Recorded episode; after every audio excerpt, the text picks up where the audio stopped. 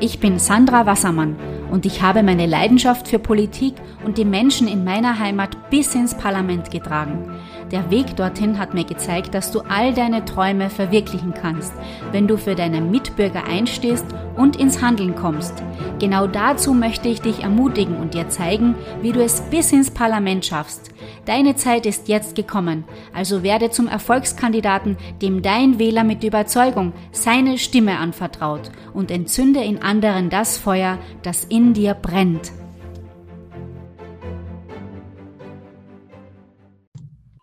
Herzlich willkommen zu einer neuen Podcast-Episode.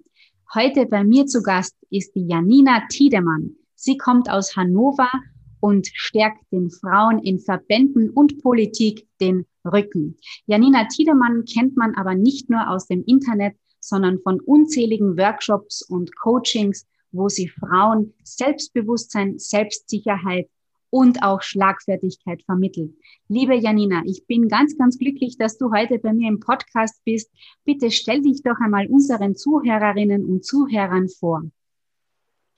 Jo, ein herzliches Moin aus Norddeutschland hier. Wir haben ja durchaus eine Strecke zwischen uns beiden hier, Sandra. Also auch vielen Dank, dass ich hier sein darf. So Nord-Süd-Dialog läuft bei uns, würde ich sagen. Ja, mein Name ist Janina Tiedemann. Ich bin seit jetzt sechs Jahren als Trainerin und Speakerin unterwegs, stärke dort Frauen für berufliche, verbandliche und politische Führungspositionen. Weiteres Standbein ist, ich bin auch als Moderatorin unterwegs, da in ganz unterschiedlichen Formaten, momentan viel online, früher auch mal sowas wie eine Messeveranstaltung mit ein paar hundert Leuten, also sehr breit dort. Äh, dann bin ich zudem noch äh, angestellt als Strategieberaterin in einem DAX 30-Konzern bei Continental äh, auf AG-Ebene oder Konzernebene dort und komme aus der Verbandsarbeit, habe vier Jahre lang einen Verband mit 10.000 Mitgliedern, elf Angestellten geleitet. Und das Ehrenamt zieht sich irgendwie durch. Ich habe neues mit Erschrecken festgestellt, ich bin jetzt seit 20 Jahren ehrenamtlich aktiv in ganz unterschiedlichen ähm, Positionen und äh, da ist auch so viel Herzblut drin. Und da kommt vermutlich auch dieser Fokus auch, Frauen insbesondere zu stärken für Politik und Verbände auch, weil ich selber weiß, wie wichtig diese Arbeit ist, da so viel Herzblut drin steckt und ich da auch einfach unglaublich viele tolle Frauen, also auch Männer natürlich, aber auch viele Frauen kennen, weil ich denke, boah, wenn die in die entsprechenden Positionen kommen, die werden die Gesellschaft so richtig vorantreiben und das ist mein Herzensthema. Genau, und heute spannen wir die Brücke von Österreich nach Deutschland, denn die Janina und mich, die verbindet einiges, unter anderem auch, dass wir beide den Frauen in der Politik den Rücken stärken wollen. Die Janina hat aber auch eine großartige Veranstaltung am Weltfrauentag stattfinden lassen und da haben wir ganz großartige Diskutanten dabei gehabt. Janina, erzähl uns einmal äh, vom Weltfrauentag her. Du hast dieses Format ins Leben gerufen beziehungsweise warst dort Moderatorin und hast jetzt aber auch das orange Sofa. Was können sich unsere Zuhörer über diese beiden Formate vorstellen?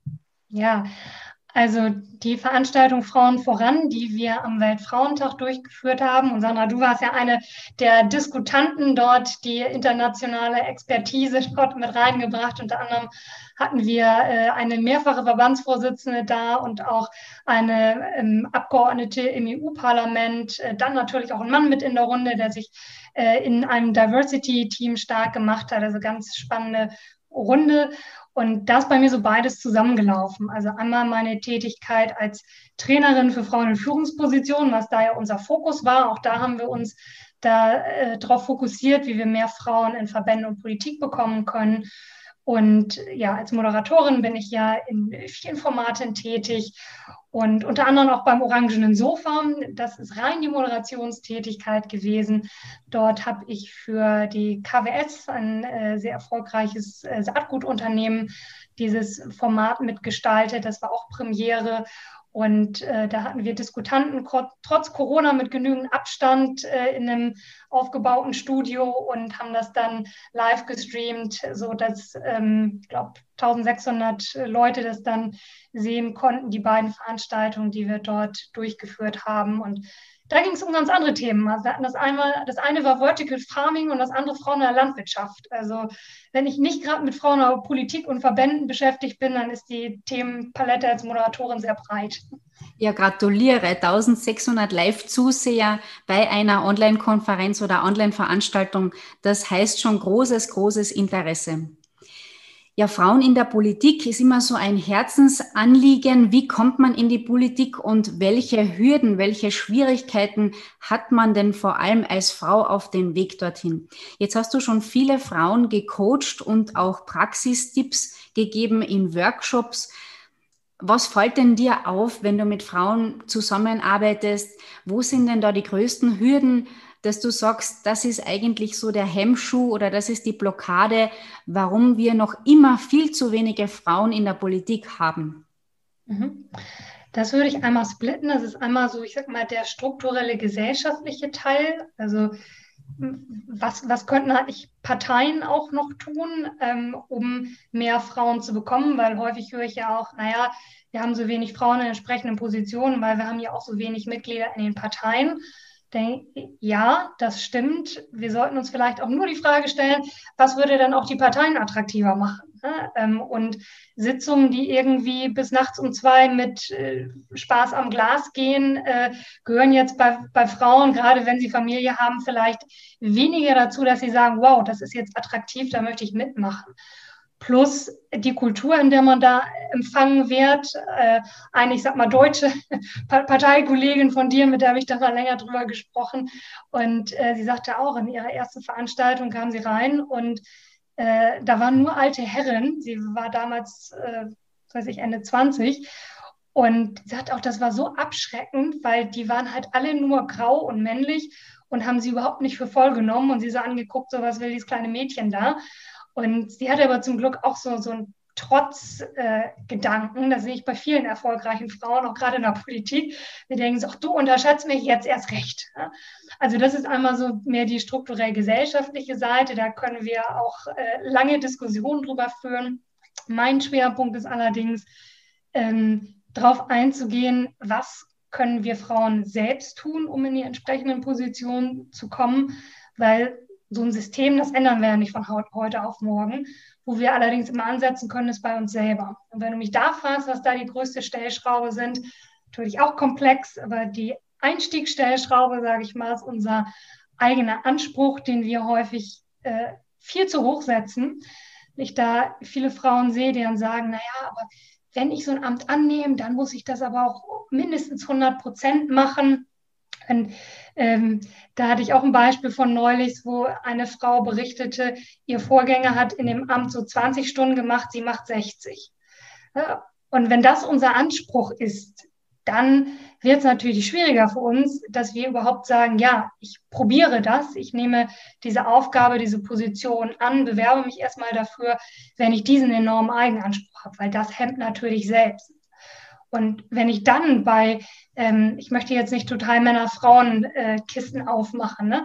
ähm, aber dann manchmal nur sehe, mit wie viel Selbstvertrauen äh, dort gerade so Alpha-Männer in den Raum gehen und sagen, ja, ja, ich, ich mache das. Ähm, dann prallen da durchaus schon Welten aufeinander. Ich erinnere mich gerade an ein Beispiel von Freundin, die politisch aktiv ist, sagte auf, auf Kreisebene, wollte sie dann in den Finanzausschuss. Und sie hatte zum Glück das Selbstvertrauen, auch dass sie gesagt hat, ja, ich kann das. Ne? Die hat mit dem Schwerpunkt auch studiert. Und da wurde mal gefragt, ja, kannst du das wirklich? Die war damals, ich meine, auch so Ende 30. Und bei ihr wurde es immer hinterfragt. Und sie sagte dann zu mir, Janina, du glaubst es nicht, in der ersten Sitzung, ja? keiner von diesen alten Herren konnte vernünftig in die Bilanz lesen. Aber bei mir wird hinterfragt, ob ich es kann. Und das ist für mich so ein wunderschönes Beispiel dafür. Also einmal dieses ähm, sich selber das zutrauen, weil wenn man dann an der Oberfläche bei anderen kratzt, merkt man häufig, ah, so viel Wissen ist da doch nicht hinter. Und dann auch das zu überwinden, weil wir ja teilweise doch mit zweierlei Maß noch messen, weil unser Stereotyp eines Politikers, ich nutze jetzt gerade mal äh, die männliche Variante, halt ähm, durchaus eher alt, und mit Schlips oder zumindest Anzug ist. Du hast jetzt ein Tabuthema auch angesprochen, wo viele meiner Kolleginnen auch gar nicht so gern drüber sprechen. Und das ist schon auch diese Machtkultur, die man in der eigenen Partei vielleicht gar nicht so oft anspricht. Und du hast jetzt schon gesagt, äh, von diesen Angriffen oder auch blöden Sprüchen, wo Frauen vielerorts, junge Frauen auch betroffen sind. Welche Chancen haben wir denn uns gegen diese Machtkultur zu wehren oder in diese Machtkultur einzubringen. Das ist ja schon etwas sehr Eingefahrenes, auch aus der jahrzehntelangen Struktur der Parteien heraus erwachsen. Und wie kann man denn jetzt als junge, innovative Frau oder auch als Mutter, die einerseits dieses Spaß am Glas bis spät in die Nacht schon abschreckend findet, aber dennoch diese Gemeinschaft der Politikerinnen und vor allem der Gedanke, die eigene Stadt, das eigene Land äh, weiterzuentwickeln, wie kann man denn das gegenüberstellen? Also was wir ganz klar sagen wollen, ist, wir, wir wollen nicht die besseren Männer werden, ne? weil wenn wir äh, jetzt sagen, wir machen das alles so, wie die die Männer es auch tun, weil es funktioniert ja, äh, dann bringt uns das ganze Diversity-Gedöns nicht viel, weil wenn wir das einfach kopieren, dann, dann bringen die Frauen dort auch, ich sag mal, weniger Mehrwert. Ne? Also das heißt, wir wollen ja durchaus was äh, von unserer weiblichen Perspektive dabei behalten. Zur gleichen Zeit bin ich halt der Meinung, dass wir die Spielregeln verstehen lernen sollten. Also die Spielregeln der in der Politik halt häufig, äh, ich sag mal, Alpha-Männer die, die ein sehr starkes Selbstvertrauen in vielen Fällen haben und sagen, jo, ich kann das. Und da zu verstehen, also das äh, mache ich in meinen Workshops oder auch in der Online-Akademie, äh, ist das auch ein Blog, wo wir gucken, wenn ich was auf eine Sitzung, auf einer Sitzung einbringe, wann sollte ich das tun, wie sollte ich das tun? Weil das berichten mir auch viele Frauen, die dann sagen, ich habe tolle Ideen, bring die an, da wird überhaupt nicht darauf reagiert, ich werde strategisch ignoriert und eine Viertelstunde später sagt das ein Kollege und alle sind schwer begeistert. Und da kann man sich ja schon fragen, sind, sind die jetzt böse oder haben die Demenz? Eins von beiden muss es ja sein. Ne? Ähm, wenn meine Themen nicht gehört werden, aber der Kollege sagt nochmal das Gleiche. Also das Verständnis dafür, wann sollte ich was kommunizieren. Und hast du darauf auch schon eine Antwort? Natürlich. also in, in Kurzfassung, weil in der Tiefe führt das, glaube ich, ein bisschen zu weit ähm, liegt es auch daran, ein Aspekt ist, dass gerade in Alpha-Runden erstmal geklärt werden muss, wer hat welche Position in der Hierarchie. Und während wir schon als Frauen häufig in einem Arbeitsmodus sind, denken, ja, ne, die Sitzung ist gestartet, wir sind bei Tagesordnungspunkt 1, wir wollen eine Lösung für dieses Problem, sind schon gleich in der Lösungsfindung, sagen sofort, weil wir die Idee schon sofort haben, äh, bringen wir die ein und dann ignoriert sie äh, wird sie aber ignoriert, weil die Herren vielleicht noch damit beschäftigt sind, erstmal äh, zu gucken, wer ist denn in der Hierarchie gerade wo. So ein bisschen wie die Hühner, die auch erstmal auspicken müssen. Äh, wer, wer, steht denn gerade wo? Ich habe das auch mal äh, erlebt, beruflicher äh, Kontext. Ich war früher Unternehmensberaterin, da meistens die einzige Frau unter den Beratern. Wenn wir eine Frau hatten, war die mal gleich wieder weg. Und bei einer Sitzung war das auch mal ganz spannend. Wir hatten eigentlich so ein ich sag mal, unangefochtenen auf der Nummer eins in der Hierarchie ganz oben sitzen. Und als der mal nicht da war, also ich würde sagen, das hat bestimmt mindestens 20 Minuten gedauert, bis wir arbeitsfähig waren. Und da hättest du die Weltinnovation erzählen können. Die Herren waren sich noch nicht einig. Die ganzen Leute aus der zweiten Geschäftsführungsebene haben darum gekämpft, verbal, ohne das zu sagen, einfach indem sie geredet haben, wer ist jetzt die neue Nummer eins. Das hatte noch keinen Inhalt, aber sie haben erstmal geredet, um zu reden, um zu sagen, wenn der Oberchef nicht da ist, bin ich hier der Anführer. Und das hätte überhaupt nichts gebracht, in der Zeit Inhalte zu reden. Also das war als, als ein Aspekt. Und wenn ich dann was, meine innovative Idee einbringe, dann wird sie einfach überhört und das ist in vielen Fällen gar nicht böse gemeint. Es gibt natürlich auch die Fälle, bei denen es vielleicht böse gemeint ist. Immer das mal ähm, als kurzer Umriss. Dann hattest du ja noch eine zweite Frage, schon ein bisschen in die Tiefe gegangen. Wie kann ich auch damit umgehen, wenn, wenn blöde Sprüche kommen? Ne? Wenn äh, Kollegen jetzt vielleicht auch mal unter die Gürtellinie schlagen oder auch grundsätzlich irgendwie. Ne? Ich meine, ich bin blond, du auch. Ne? So komische Blondinenwitze mit, ach, die kann ja doch was, ne? obwohl sie blond ist, ist jetzt ja auch, ich weiß nicht, wie es dir geht, aber jetzt auch nicht in eine, in eine super Seltenheit.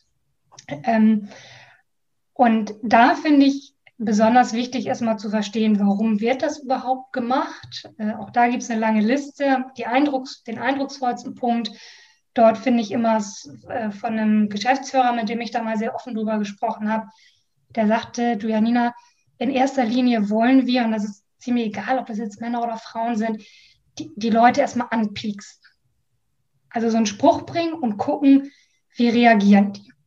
Wenn man dort reagiert mit, das ist jetzt aber unfair, was du gesagt hast, oder äh, das sehe ich ganz anders und äh, ich fühle mich angegriffen, also dieses aus männlicher Sicht dann sehr zickige reingehen würde, äh, dann bekommen wir häufig schon einen Stempel mit, uh, die ist schwierig im Umgang und werden erstmal vielleicht zwei Plätze zurückgestellt.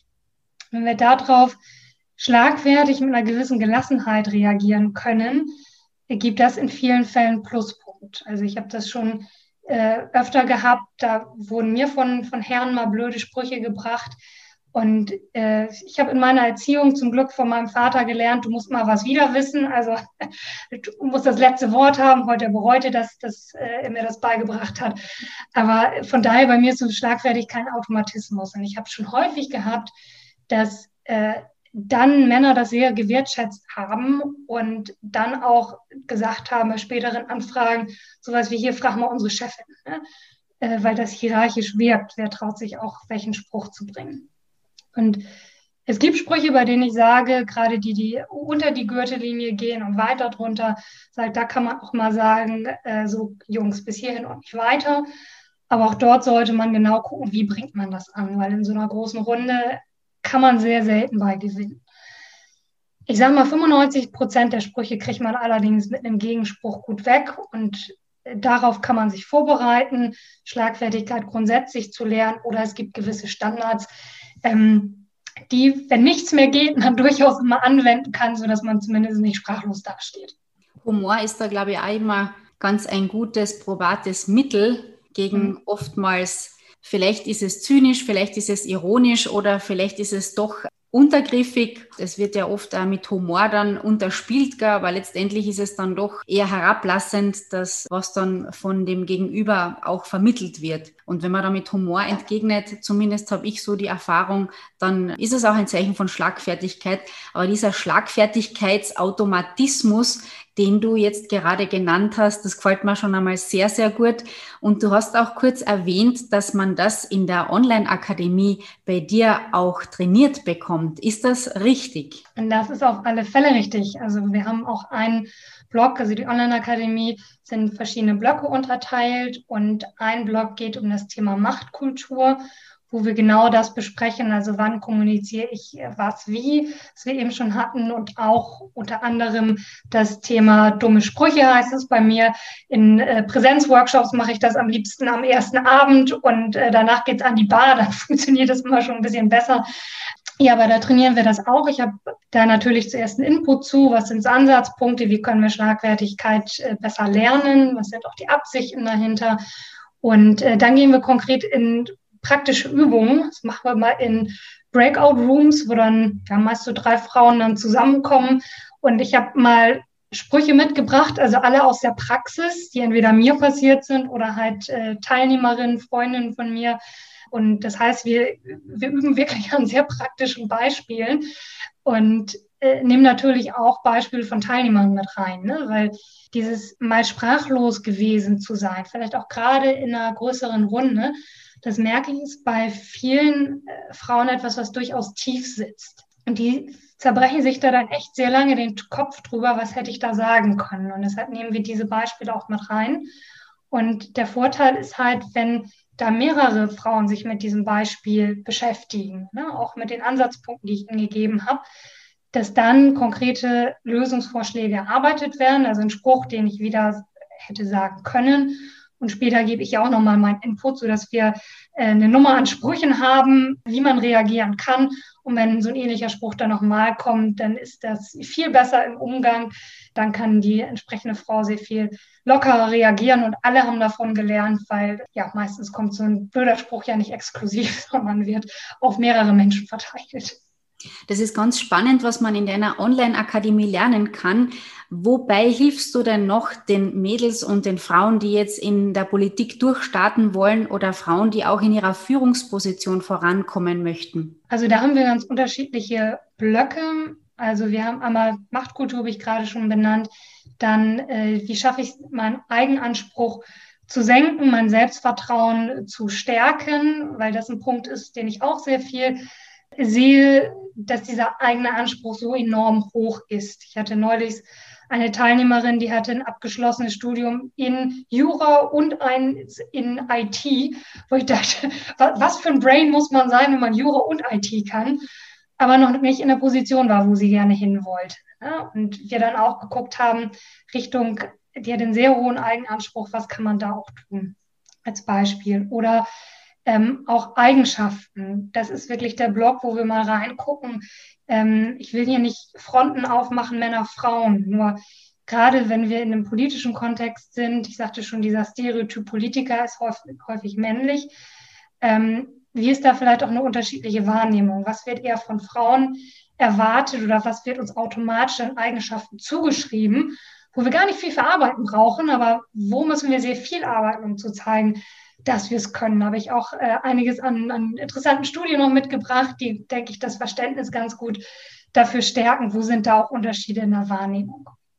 Äh, dann geht es um das Thema Außendarstellung, also oder Außenwirkung. Auch bei vielen Frauen sehe ich halt, dass sie ganz fantastische Arbeit leisten und arbeiten und arbeiten und arbeiten und denken, irgendwann muss doch jemandem auffallen, dass ich hier verdammt gute Arbeit leiste.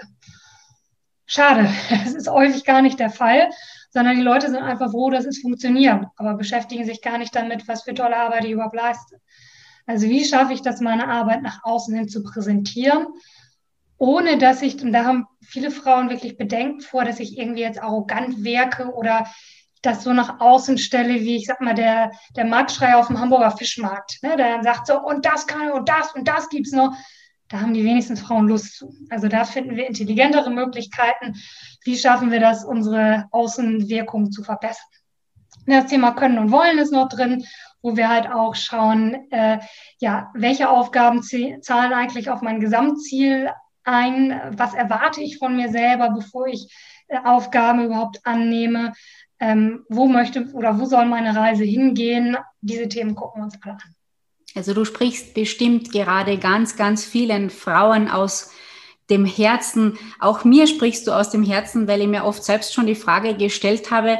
Zum einen, der Selbstanspruch ist riesig und enorm. Zum anderen fragt man sich dann schon auch oft, äh, wie wird das bei den anderen wahrgenommen?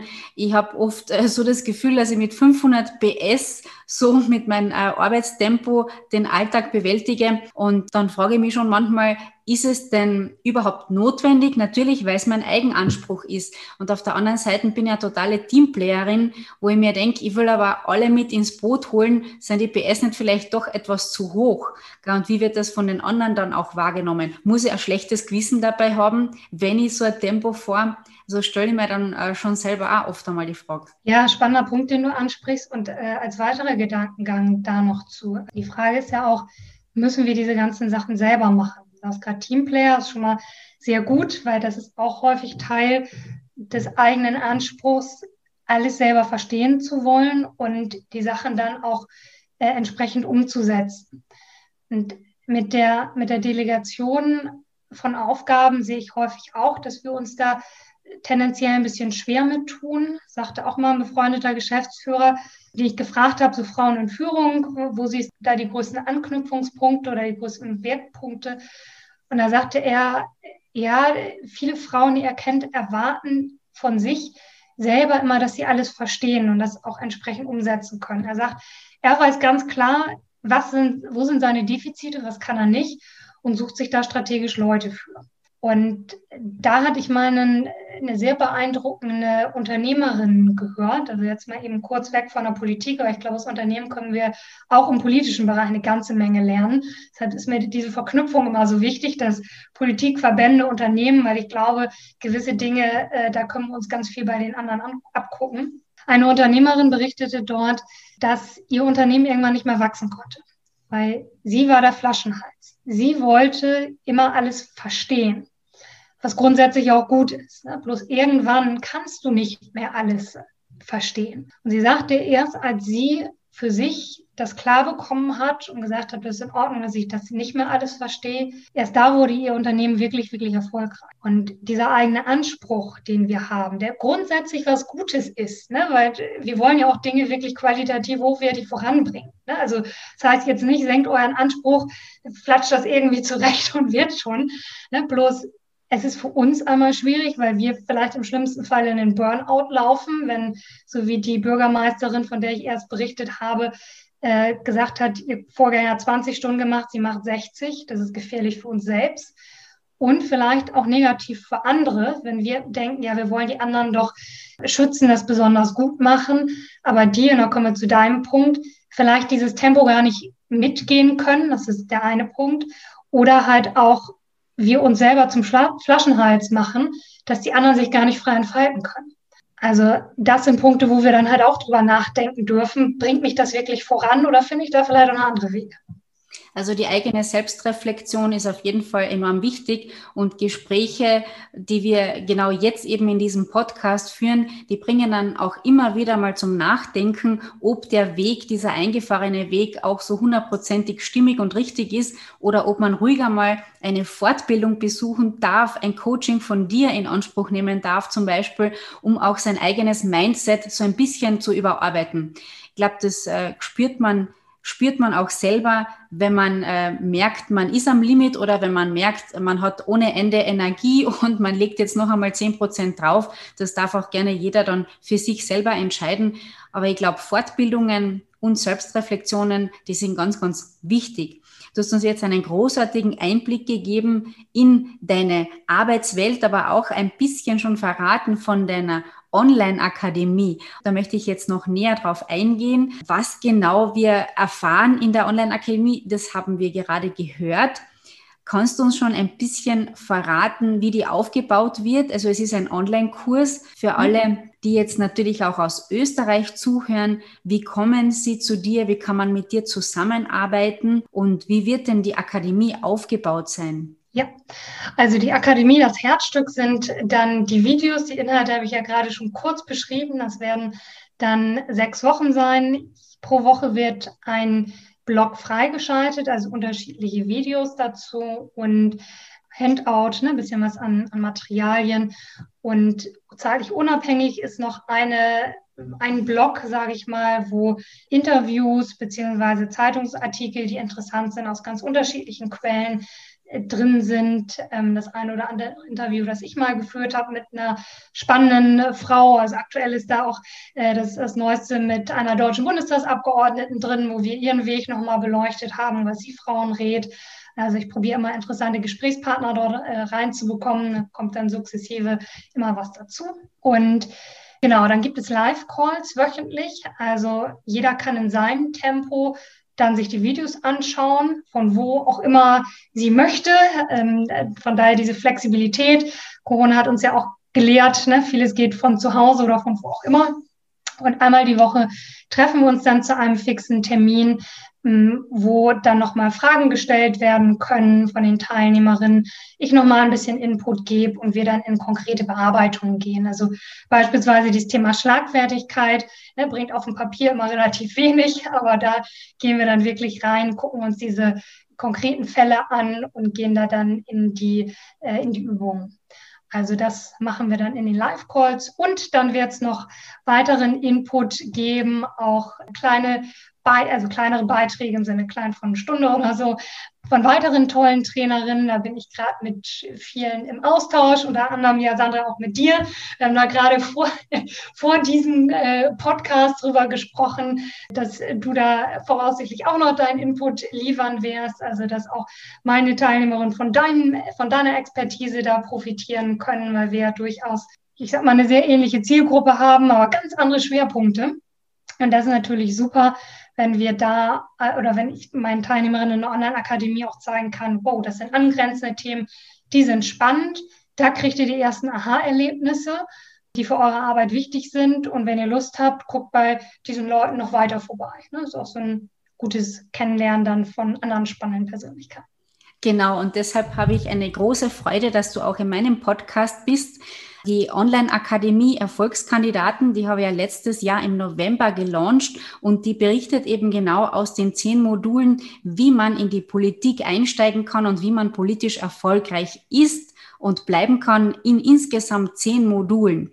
Und das, was du natürlich hier wunderbar ergänzen kannst, das ist das Politikerinnen-Mindset ja, mit welcher Einstellung man in die Politik starten kann oder mit welcher Rückendeckung du auch noch den Beitrag dazu leisten kannst, dass die Frauen noch erfolgreicher werden oder auch noch eine Position höher steigen können. Und äh, insofern ist das eine sehr stimmige Komposition, wo wir beide den Frauen in der Politik und in den Verbänden weiter nach vorne helfen wollen, weiterhelfen wollen, erfolgreich zu sein und zu bleiben. Jetzt interessiert mich noch dein Ausblick in die Zukunft. Wie viel Stunden beinhaltet denn dein Arbeitsalltag und wie werden denn deine nächsten Wochen ausschauen?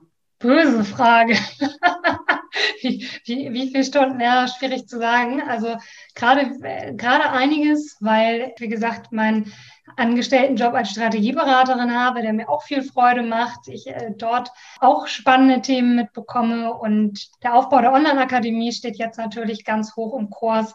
Ich habe äh, diese Woche noch zwei Moderationen, die ich habe. Freitag, Samstag dann Workshop, den ich auch für Frauen in der Politik gebe. Den machen wir jetzt online, ursprünglich als Präsenz geplant. Also so sieht äh, gerade die Woche noch aus. Ansonsten bin ich immer dabei, auch spannende Newsletter-Beiträge zu erarbeiten. Also wer da zum Thema Frauen in Führung, sei es verbandlich, politisch, beruflich, Impulse haben möchte, kann sich auch gerne zu meinem kostenlosen Newsletter anmelden. Das ist einfach janinatiedemann.de slash Newsletter. Da bekommt ihr so ungefähr alle zwei Wochen spannende Infos ins Haus. Und ja, dadurch forste ich auch manchmal Studien oder Beispiele von Teilnehmerinnen, äh, alles Mögliche, die neuesten Infos zur Veranstaltung, all das gibt es da, dass wir da hoffentlich möglichst viele Frauen voranbringen. Ein heißer Tipp, ich werde euch das auch gerne noch in den Show Notes verlinken, janinatiedermann.de und ihre Newsletter sind wirklich lesenswert, wenn sie im Posteingang sind und freue ich mich immer ganz besonders, weil jeder Absatz einen mehr Mehrwert bietet für uns Frauen in der Politik und deshalb kann ich sie euch nur wärmstens ans Herz legen. Wir haben in Österreich noch Wahlen heuer zu schlagen. Es gibt ja auch in Deutschland das sogenannte Superwahljahr. Also alle, die sich jetzt überlegen zu kandidieren oder die jetzt schon Kandidatinnen sind für die nächsten Wahlen, die vor der Türe stehen, da habe ich jetzt noch eine Frage an dich, Janina. Was sind so die ersten Schritte, wenn man sich heute dafür entscheiden würde, in die Politik einzusteigen? Was würdest du diesen Frauen oder jungen Funktionärinnen oder Funktionären auch auf den Weg geben wollen? Also das, wenn du sagst, sie haben sich schon entschieden, das ist schon mal klasse. Ich kenne das häufig auch von Teilnehmerinnen, mit denen ich gerade spreche. Niedersachsen sind im Herbst Kommunalwahlen, die jetzt, also jetzt beginnen die Listen oder sind mitten in der Listenaufstellung vielleicht teilweise auch schon, dann sagt, ah, mache ich das oder das oder überhaupt. Und äh, da hatte ich neues auch gerade eine Teilnehmerin, die beim zweiten Workshop gleich sagte, und ich habe mich entschlossen und ich kandidiere jetzt. Ja, tschakka. Also diese Entscheidung erstmal zu treffen, ist klasse. Dann würde ich mich auf jeden Fall breit vernetzen, also einmal mit Kandidaten, Kandidatinnen, die in einer ähnlichen Situation sind, die vielleicht auch das erste Mal antreten, um über sowas wie Hürden, vielleicht auch flammende Selbstzweifel mal zu sprechen. Also jemand, der in der gleichen Situation ist. Zugleich würde ich mir auch alte Hasen als Mentoren, heißt es ja neudeutsch so schön, äh, oder auch einfach als Sparringspartner holen, die mir so ein paar Abkürzungen auch äh, noch erläutern können und auch so dieses Gespür dafür zu bekommen, wie, wie funktioniert hier die Macht eigentlich. Ne? Also wenn ich sage, ich möchte kandidieren, das ist ja total super, weil der nächste Schritt ist ja auch, wo auf der Liste werde ich stehen. Und da dann zu gucken und da kann der Input von Online-Akademie eine Möglichkeit sein, Austausch mit Mentoren eine andere Möglichkeit. Ich will grundsätzlich erstmal alles wahrnehmen. Also da so ein Gespür für zu bekommen, wo wird das eigentlich entschieden? Weil die Motivation alleine reicht ja leider häufig noch nicht, sondern da auch zu gucken, ja, wie sollte ich mich wann wo positionieren, um auch eine entsprechende Position zu bekommen. Da kann man sicherlich auch noch mit einer Stakeholder-Analyse arbeiten. Das wird jetzt ein bisschen zu technisch, ne? also mal zu gucken, wer hat welche Interessenslage, zu wem sollte ich wie, wann kommunizieren, weil das häufig auch was ist. Ich habe das hier vor kurzem auch gerade gesehen, wenn dann eine tolle Frau sagt, äh, so, ich kandidiere und mache das öffentlich und sich gewisse Leute, die in entsprechenden Positionen sind, auf den Schlips getreten fühlen, weil sie sie vorher nicht informiert hat dann ist das schon mal ein schwieriger Einstieg. Also sich da Gedanken drüber zu machen, mit wem sollte ich wann auch sprechen, das ist gut investierte Zeit. Also ich könnte dir ja jetzt noch stundenlang zuhören. Du hast so viele tolle, spannende Geschichten aus der Praxis von deinen ganzen Teilnehmerinnen. Und ich denke, das wäre ja großartig, wenn man sich weiterhin noch vernetzen könnte, auch mit diesen tollen Frauen, die ja schon bereits Fuß gefasst haben in der Politik es sind so viele Dinge, die unseren Alltag begleiten, wo wir vielleicht oft das Tabu haben, auch selber nicht darüber zu sprechen. Und ich glaube, da bist du jemand, der dieses Tabu auch in Deutschland sehr stark bricht. Das spüre ich jetzt in Österreich noch nicht so. Und deshalb freut es mich umso mehr, dass wir es geschafft haben, auch dieses Know-how jetzt einmal in den Podcast Erfolgskandidaten zu bringen. Und ich bin felsenfest überzeugt davon, dass ganz viele Zuhörerinnen und Zuhörer noch mehr von dir erfahren wollen und deshalb auch der große Aufruf oder die große Einladung auch an alle, dass sie bei der Janina Tiedermann auf der Homepage vorbeischauen und natürlich sich bei der Online-Akademie anmelden. Also ich werde auf jeden Fall dabei sein. Ich freue mich sehr auf die Kooperation, auf die Zusammenarbeit mit dir, auch weiterhin einen regen Austausch. Liebe Janina, darf ich dich auch noch abschließend ersuchen, unseren Podcast-Hörerinnen und Podcast-Hörern eine Message für den heutigen Tag noch mit auf den Weg zu geben? Natürlich. Bevor die Message kommt, kleiner Hinweis, weil du gerade sagst, äh, Anmeldung, die Türen sind noch nicht geöffnet. Ich bin ja gerade noch dabei, Kooperationspartner mit an Bord zu holen, das alles vorzubereiten. Äh, Im Newsletter seid aber sicher, da bekommt ihr die neuesten Informationen und sonst vernetzt euch auch gerne mit mir auf Facebook, Instagram, LinkedIn, was auch immer, äh, so ungefähr überall da, wo Sandra aktiv ist, finde ich es, glaube ich, auch. Wir sind ja auch mehrfach vernetzt. Ja. Ähm, ja, das würde mich auf jeden Fall sehr freuen. Ja, meine Message ist, ich finde es erstmal ganz klasse, dass auch unter deinen Podcast-Hörern so viele Menschen sind, die Lust haben, Politik zu gestalten. Grundsätzlich sage ich mir, ist es fast egal, sind es jetzt Männer oder Frauen, was vielleicht ein bisschen paradox ist, weil ich mich um Frauen kümmere, weil mir ist wichtig, dass die richtigen Leute in die richtigen Positionen, gerade in, die, in der Politik kommen, weil das so viel Strahlkraft auf so unglaublich viele Bereiche hat. Und ich sehe hier bei Frauen halt das größte Potenzial, weil Männer haben wir da schon ganz viele. Und von daher mein Aufruf auch gerade an die Frauen, traut euch. Ich habe so viele witzige Beispiele, wo wir echt aufdecken, wo wir dann gucken, was hat man gedacht, so, wow, was kann der und der und oho. Und die kochen auch nur mit Wasser. Also die meisten von euch haben eine tolle Expertise und da auch zu sagen, so, ich mache das jetzt. Ich weiß auch noch nicht genau, wie das alles aussehen wird. Egal, Sprung ins kalte Wasser. Wenn es gut läuft, werdet ihr erfolgreich. Wenn es schlecht läuft, habt ihr tolle Erfahrungen, aus denen ihr dann erfolgreich werdet. Also von daher einfach machen oder wie wir im Norden sagen, anpacken statt rumschnacken. Das wünsche ich euch. Perfekte Abschlussworte. Vielen herzlichen Dank, liebe Janina, fürs Dabeisein und bis ganz bald.